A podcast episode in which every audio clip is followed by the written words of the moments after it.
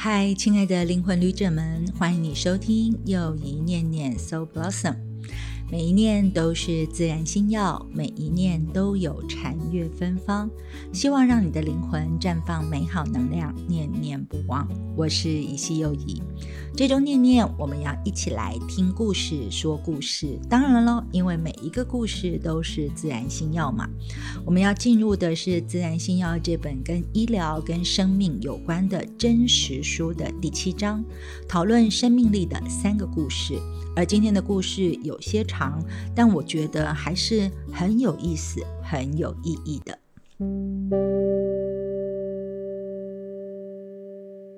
第一个故事片名叫做《我们是如何看待彼此》。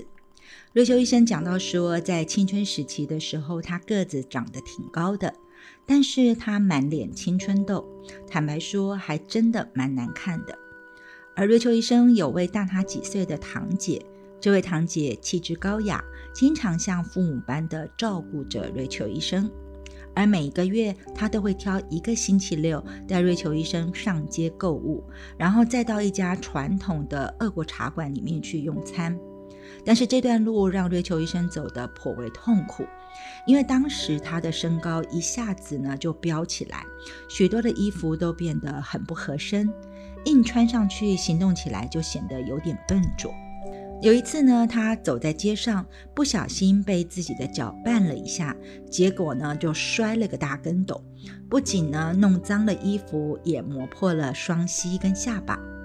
他的堂姐个性温和，当时呢既没有说他，也没有求他，就只有赶快把瑞秋医生扶起来，拍掉身上的灰，然后呢擦掉他下巴渗出来的血，然后就一起去喝茶了。过了几年之后，堂姐结婚了，而瑞秋医生也忙于课业和随后的专业训练，彼此就失去了联络。又过了几年，堂姐的孩子上学了，而瑞秋医生也成为一位年轻的医生，他们又在一起重温了往日一同逛街用餐的生活。而其后，当他们一起步入那家俄国茶馆的时候，就会闭上嘴。因为呢，两个人的个子都很高，加上异国的外貌，常常会引得其他客人侧目。而这种日子应该是过得还蛮惬意的，就差堂姐没有改掉我在她心头上的印象。而瑞秋医生自己也好像始终摆脱不掉小时候或者是堂姐那种无声的翘首以待的状态。所以，当他们在一道用餐之后，瑞秋医生就开始失常了。不是红酒溅到了白桌巾，就是肉汁滴到衣服。有一次呢，瑞秋医生的手提包袋子不知道勾到了什么东西而翻倒，而里面的口红、钥匙、皮夹和止血棉球是散落了一地。但是他的堂姐对这种事摆着一副早就习以为常，没有讲什么话，似乎全然忘记了说在发生这等事的时候他自己的角色。他只是对着瑞秋医生露出了一种同情和不出所料的微笑，随后呢就会帮瑞秋医生拾起散落的东西。而这种事件呢，或者是这样的情境，真的让瑞秋医生很生气。就某种程度来说，我们心里所想的必然会呈现出来。橡树的果实跟木头刻出来的橡树果实其实有很大的差别，这种差别绝不是肉眼能够马上看出来的。但只要我们还记得橡树果实的实力或者它的潜力，纵使它永远没有机会种到土里并且长成橡树，但我们对它的看法绝不会改变。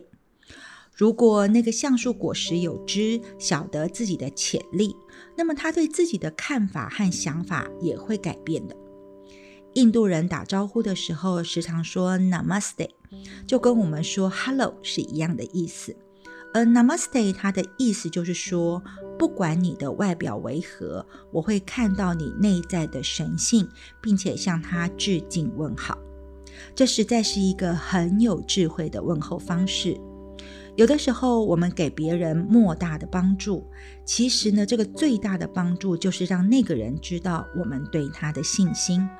日后每当他看到我们的时候，就会想起我们对他的信心，而所产生的结果，往往不是我们够所能想象得到的。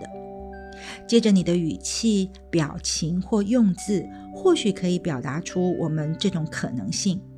多年来，我一直很疑惑，是否这种表达可以更直接一点，就好像堂姐对我所做的一切一样。因为瑞秋医生会觉得，虽然堂姐什么反应跟什么指责都没有说，但是她的眼神跟她不出所料的语气的那种神秘的这种观感、这种能量，她还是可以感觉得到。那么，相不相信这种可能性，不是用肯定或期望的方式来表达，甚至还不能有期望。我们应当心怀着没有人知道未来的想法，而以开放的心去接受任何的结果。《湖滨散记》的作者大卫·梭罗曾经说过：“我们必须醒过来，并且保持清醒，不是借着外物，而是始终期待着晨曦的到来。”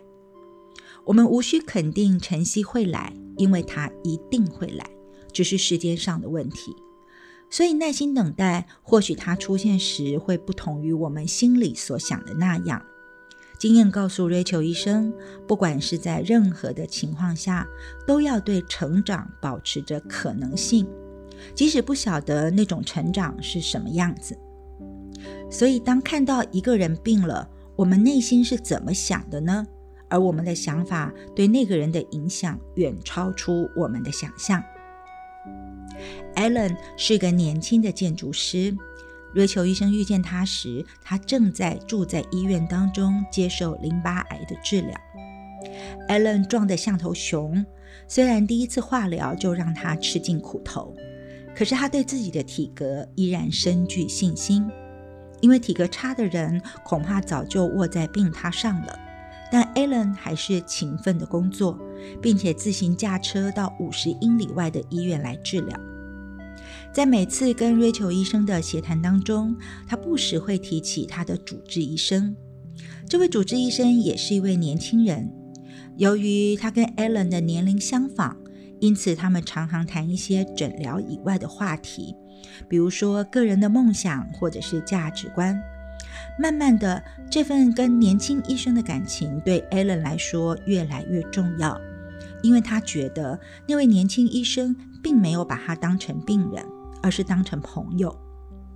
Allen 的化疗持续了一年，而瑞秋医生对 Allen 那种想活下去的毅力深表敬佩。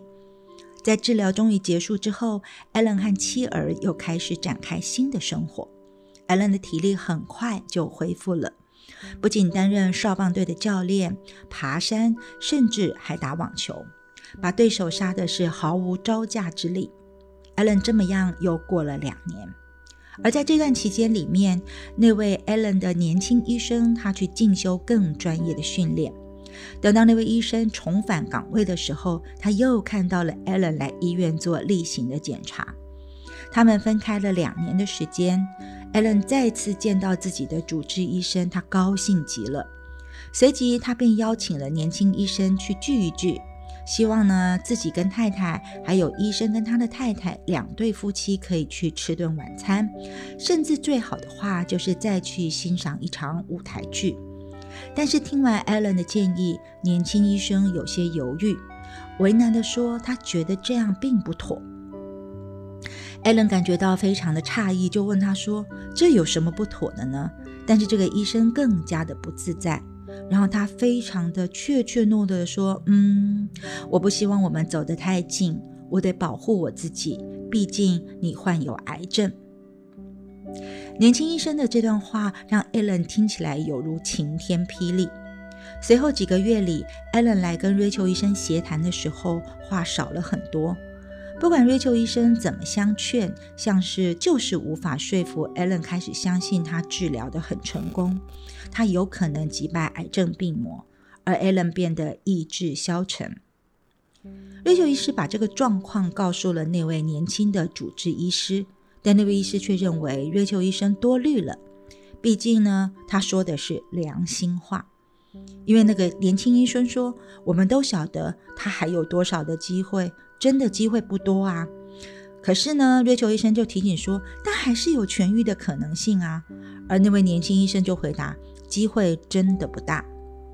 四个月之后，Allen 的病又犯了，虽然试过骨髓移植，但他还是死亡了。而在日后，瑞秋医生收到了年轻主治医师的一封长信。他谈起他对 Allen 在面对重病时所持的人生观，深表崇敬与钦佩之意。同时，他也肯定了瑞秋医生对他所做的心理治疗。而且，在随后的几年里面，那位年轻医生还介绍了好几位病人给瑞秋医生。但瑞秋医生却经常想起这位年轻医生对艾伦所说的话。他不知道他所说的那句话，就是他没有办法跟他一起去聚餐，因为他要保护自己，毕竟有患有癌症的这句话，是否打击了 Allen 的求生意志？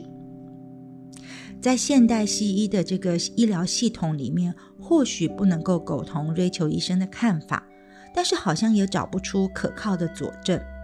不过，瑞秋医生回想起他自己在俄国茶馆的那些种种的糗事，他不能不怀疑那个既定的印象跟既定的观感真的影响很大。年轻医生或许是看不出来他的态度对病人 Allen 的影响，但这不是很奇怪吗？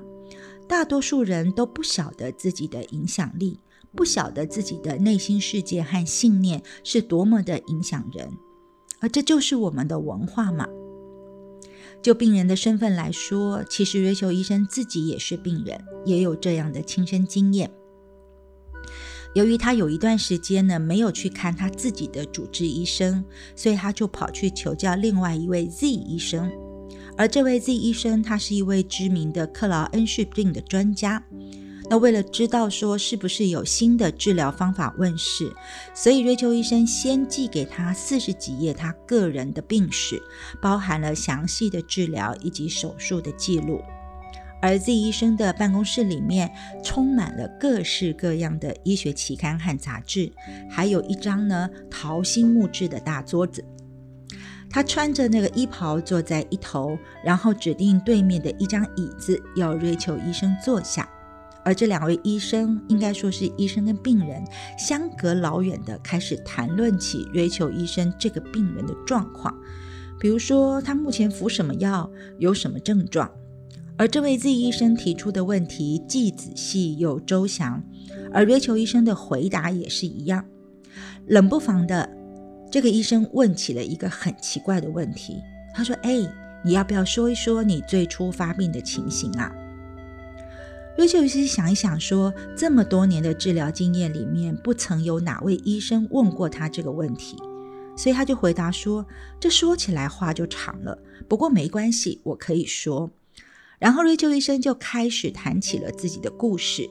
治疗包括密集服用含毒性的药物，他历经了几次重大的手术，发生过多次的意外，而他初患病时曾经大出血，整个人昏迷过去。”十六岁的时候，因为服用了可体松，满脸还长出胡子，必须每天都刮。念大学的时候，因为服用了新药而导致容貌大变。圣诞节返家，在机场的时候，连父亲都认不出他来。直到呢，瑞秋医生叫了父亲一声，才发现哦，原来是他的女儿啊。而这十年长期服用高剂量的可体松，造成了这个瑞秋医生的骨质大量的流失。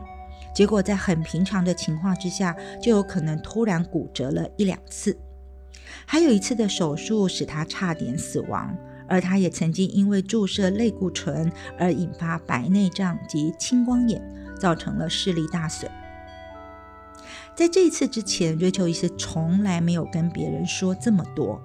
其实呢，这些影响对他非常的大。另外呢，他也谈到了一些症状莫名其妙的减轻。至于目前的状况，不全是生病的结果，而是长期用药所造成的后遗症。因为先前给他治疗的医生根本没有料到瑞秋医生可以活到这么久。而他所谈到的这种种的一切的历程，差不多谈了四十五分钟，而 Z 医生只是聚精会神的听，中间不曾打岔。当瑞秋医生说完了之后，Z 医生把身子往前倾了倾，和气地问他说：“是否仍可以接受少许的治疗？”瑞秋医生有点压抑，提醒他说：“其实呢，他自己就是瑞秋医生，跟那个 Z 医生一样都很忙。但是呢，这个 Z 医生似乎有点不好意思，就赶忙转换话题。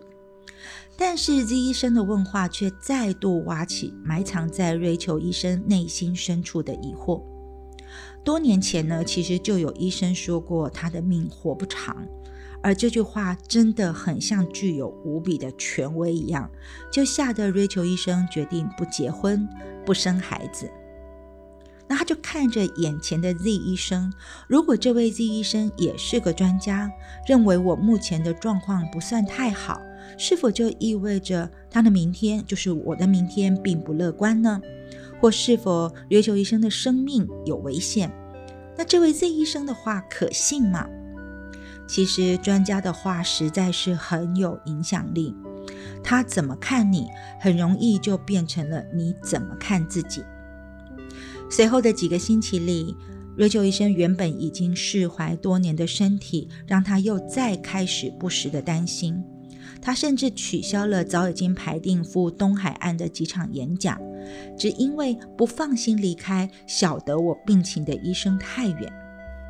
最后呢，有位朋友就问起说：“你最近怎么又变成这么一个恍恍惚惚失态的感觉？原因是什么呢？”在这个当下，瑞秋医师顿时眼眶红了，就把整个事情的原委诉说出来。他的朋友也像 Z 博士一样，听得非常的仔细，没有一句插嘴。但是他的朋友却听出了不一样的内容。等瑞秋医生说完话之后，朋友盯着他看了许久，然后吐出这句话：“他说，我的老天啊，瑞秋，没想到你竟然还是一位斗士诶。而这句话充分的治疗了瑞秋医生。接着，瑞秋医生在这书的第两百九十七页当中呢，写下了有关于触的篇章，接触的触。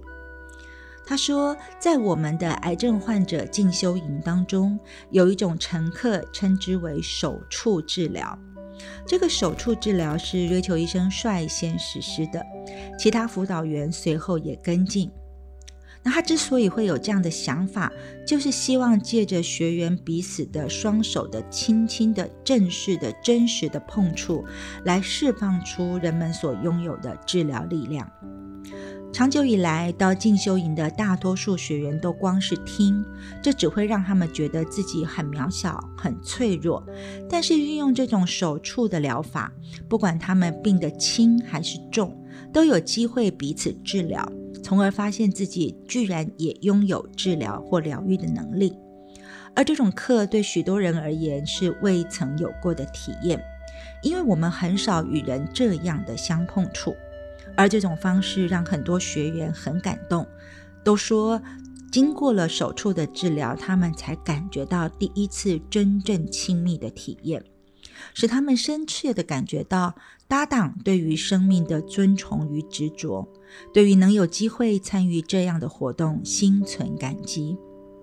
其实这类的看法十分普遍，无分他们的信仰为何、年龄大小以及教育高低，甚至于他们这些学员彼此先前有些不和睦。可以说，在这种手触的体验之后，大家都有了很大的改变。尽管这种体验的成效很好，但是在当时，同样的方法用在一群具备高度素养的医生身上的时候，一开始却不是那么回事。在公众福祉进修营当中，约球医生曾经指导过六十几位的医生来学习手术的治疗，发现其中有不少对于治疗过程有深刻的认识和了解。在所谓的现代医学的治疗上的训练，医生们是不会直接治疗的，可能会透过很多的仪器或者是很多其他的碰触。对多数医生而言，用手来碰触病人，通常只是为了要搜集病情，那是诊断或者是有时候治疗当中重要的一个步骤而已。可以说，我们医生的训练就是把手跟脑结合起来。然后在十五分钟的说明及讨论之后，每组的八位医生都能够跳脱合起来差不多有一百五十年的训练经验，运用起他们许多人似乎更熟悉且更有效的手法，然后来解除其他人痛苦。虽然这套手法主要是用在癌症的病人身上，但是当瑞秋医生目睹这些医生治疗彼此的时候，内心真的有无比的感动。他觉得有的时候这些医生们似乎重新拾起工作和生命的意义，从连续的好几世代的扭曲跟迷思当中解放出来，恢复隐藏于深处的本我。而许多医生都和他有同样的感受，而那种对心灵的震撼是无以言喻的。很多受训的医生感觉到惊讶，没想到自己竟然能够那么自然而且安静的就坐在一个人的旁边，被他以治疗的手和治疗的心来做这个手触。这让他们似乎想起了说，之前自己也很想要去尝试用双手用手亲自去接触治疗自己的某些病人，只是呢，因为他们的医学训练，所以怕造成病人的困扰而就作罢了。而那些医生也跟癌症病人的看法一样，当被一心希望你病好的人双手接触到的时候，那种感觉非常特别，是以往不曾有过的。或认为今后再给病人诊断时，他们就会觉得好像需要调整一下自己的心态了。所以他们发现，在接受手术的训练跟治疗的时候，他们呢其实是保持着治疗之心的。许多医生也惊讶地发现自己似乎很自然的便能够深刻了解彼此的创伤，在与对方的痛苦相处之际，他们心平如镜。一点修理对方的念头都没有，而这套手触的手法让他们重新唤醒自己对病人的诚挚关怀，从其中学到非常多的东西。而瑞秋医生所开启的手术治疗，在这个团体引申出许多的故事，而他最喜欢的一则是关于一个成功的外科女医生。这位外科女医生年龄三十出头，人长得美丽、聪明、刚毅大方。在所有的讨论当中，他经常会挑战别人的观点，质疑逻辑上面合不合逻辑。虽然最终证明他的见解都对，但是呢，他却因此跟大家产生了距离。我想，这种距离其实也存在于这位女医生跟她自己的生命之间。而在这个课程练习手触的治疗的时候，这位外科女医生跟一位男性的肿瘤医生配对。事后呢，男医生描述出了他的感受。男医生说：“一开始我有些顾忌，可是，在珍妮医生告诉了我他经常性的背痛之后，我也决定把我的离婚的这个情况告诉他。我的离婚是去年结束的，此后我就变得不敢信赖女人。”而女医师就问这个男医生说：“你痛在哪个地方？”但是男医生实在说不上来，就只能摸着胸口。于是外科女医生点了点头，要这个男医生躺在地板上，并且闭上眼睛。随之，这个女医生就在男医生旁边坐下来，但是呢，她没有任何的动作。就在男医生以为说这女生应该不打算做任何的手术治疗的时候，突然他发现自己有点想哭的冲动。而男医生讶异的是，即使离婚了，他都没有哭。但是为什么在做这样的治疗的连接的时候他会哭呢？但是这个想哭的重通冲动呢，还是没有让他哭出来。接着呢，女医师就把手掌放在男医师的胸口上。男医师没想到女医师的掌心是那么的温暖，那么的温和，那么的轻柔。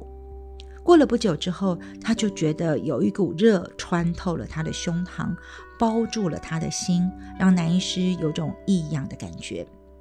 再隔不久，他突然觉得女医生好像不是在轻抚，而是把我的心，就是把自己的心托在了这个女医生的手上。而且这女医生的手是强而有力的呵护着，那种感觉很奇怪。而男医生仿佛晓得了，说女医生这个手术治疗，他好像确实了解了她的疼痛，他愿意帮助她。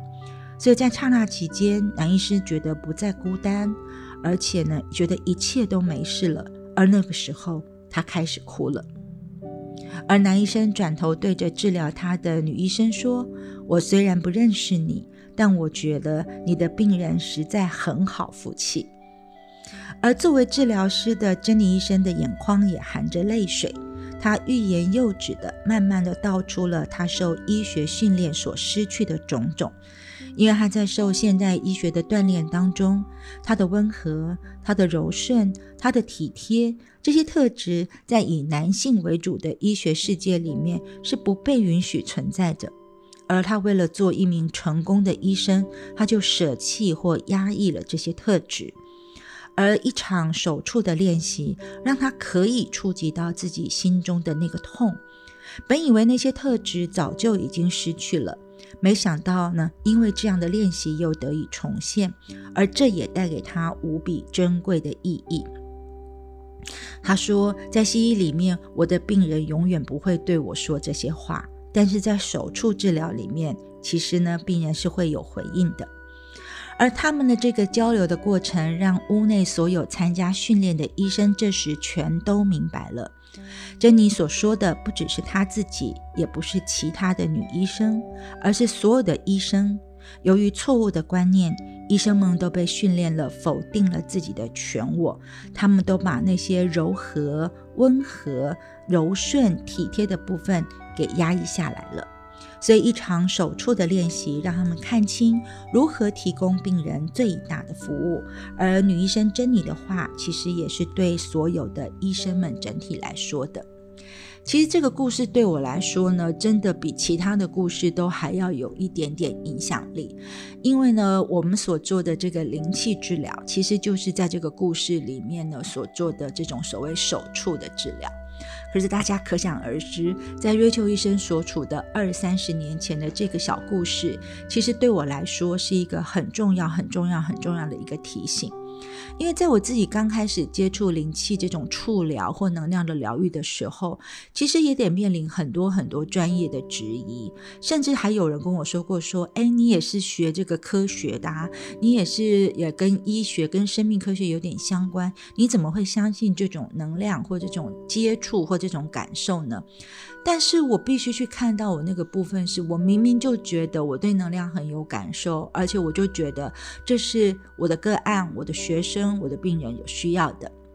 幸好呢，经过这三十多年来，有许多的医业的专业人士也开始渐渐接受了双手触疗的美好。其实像这样的小故事呢，在我自己呢学习灵气、跟疗愈、跟教导的过程当中，真的出现了非常非常的多。比如说，我做了很多的忧郁症的患者，或者是乳癌的患者。当然呢，我们并没有叫他要停掉原先在西医的治疗里面该有的疗程，但是呢，我们会把触疗或者是能量疗愈的这件事情给加进去，因为呢，所有的病人都想要被当成是人，我们所有。的人都需要这种温度、这种触感的连接，而其实有的时候，你去想想看，当你都没有任何人帮助你，而你有病痛的时候，你会做的事情是什么？是不是你就牙痛碰牙痛的位置，那个手肚子痛，这手就去摸肚子，或者是你看看动物，他们就会去舔自己身上的那些不舒服的部位。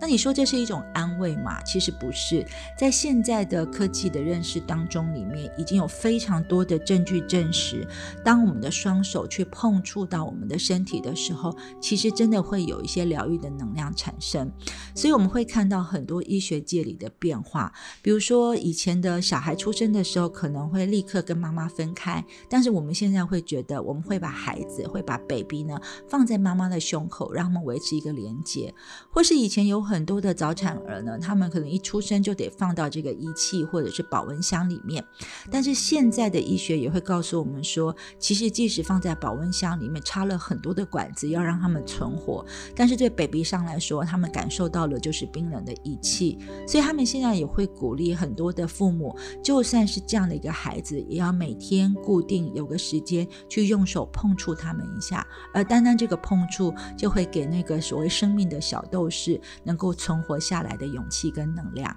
所以我觉得这个手触或者这个接触，真的是一个在疗愈上面很高的境界，但也是一个很美好的境界。今晚的第三个小故事，我们叫做相遇之处，就是呢处所的处啊。那呢相遇之处里面，瑞秋医生说了这么样一个故事。他说有一种地方让我们极为看重，在那里我们被真心接待，我们说的话也被真心听进去。或许是这种地方能使我们记起我们所拥有的能力和价值观。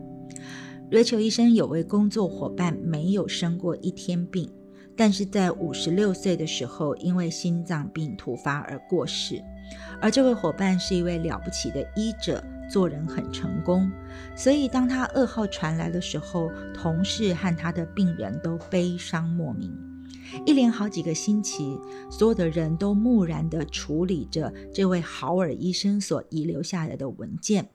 而中间呢，也有病人打电话来找他。当听到他过世的消息的时候，不少人都哭了。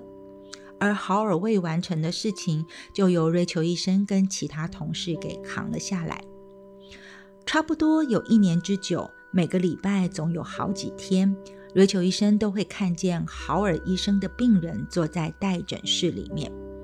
起初呢，瑞秋医生怕他们是不晓得豪尔医生已经过世的消息，便主动的劝之。没想到这些病人们，他们全都晓得。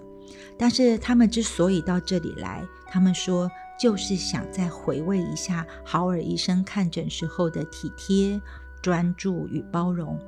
也或许去思考一下他们现在所面临的一些困难跟抉择。要知道，这样的病人还真不少，所以呢，让人看了非常的感动。不过呢，也让瑞秋医生开始生起豪尔医生的气了。他想说，为什么这个医生可以把每个生命都照顾得无微不至，但是却没有办法照顾好自己的身体呢？而还有一位他的同事，这是东岸一所著名医学院的家庭医学系的系主任。这位系主任跟瑞秋医生谈起了一位女病人的故事。那位女病人没有家，仅有的家当就装在两台购物手推车上面，而每个月一次，她会带着这些家当去到这个医生位于小山顶上的诊所。至于他怎么样把这两台手推车给弄上山呢？这位女士的做法就是轮流的系在路边停车计费器的柱子上，然后先系好一台之后，再把另外一台推向更高处的计费器给系好。然后再走回第一台的地方，解开系绳，推向比第二台更高一点的计费器。他就这样反复反复的做，直到把两台的手推车都推到诊所的大门。而呢，这位医生同事每个月都会见到这个推车的女士一次。那这个女士呢，衣着肮脏，举止怪异，有的时候还会语无伦次。但是呢，这位和气且为人尊敬的医生从来不厌烦，反而非常恭敬地把这位女士请进会诊室，然后听听说她有什么困难，看看自己是否能够帮上什么忙。在见过这个女病人几次之后呢，有一次这个女病人来诊所，却看到主治的医生不在了，而护士们不知道如何是好。那然而呢，就是这个女病人，其实她知道当天不是她看医生的日子，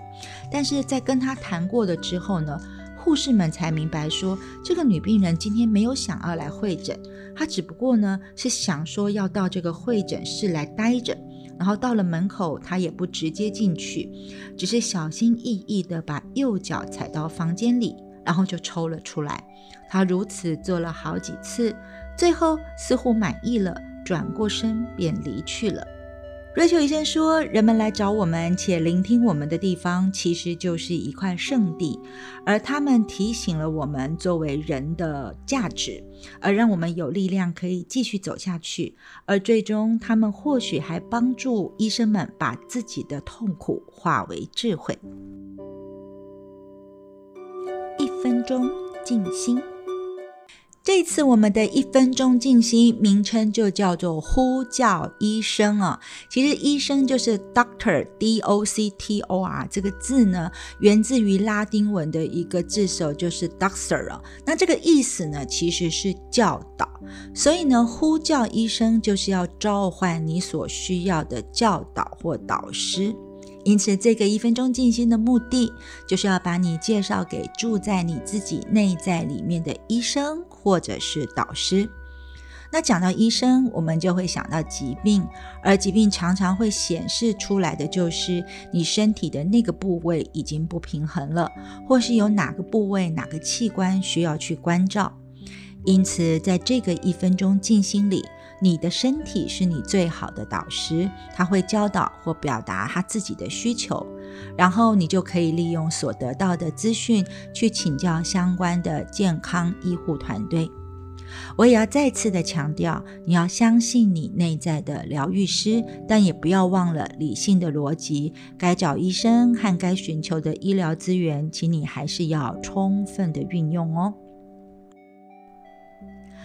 很多人去看医生的时候，你应该都会问说：“医生啊，那我现在是一个什么样的情况呢？”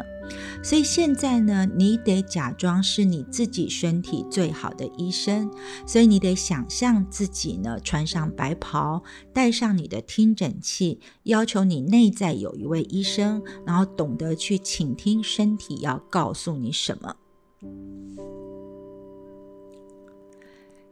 现在，请你闭上眼睛，找到自己的中心，或者是聚焦在你自己心轮的位置。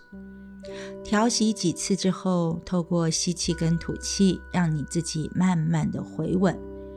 然后，你可以去检视你的身体里面有哪些不舒服的部位，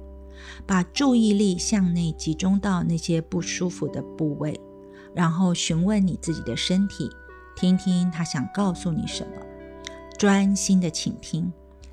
你可以询问这下面的几个问题：询问那些不舒服的部位，说我该怎么样做才能让你觉得舒服些？或是该怎么样做才能让你找回平衡？或者什么样的治疗对你来说是有效的？或者你还需要哪些医疗的照护？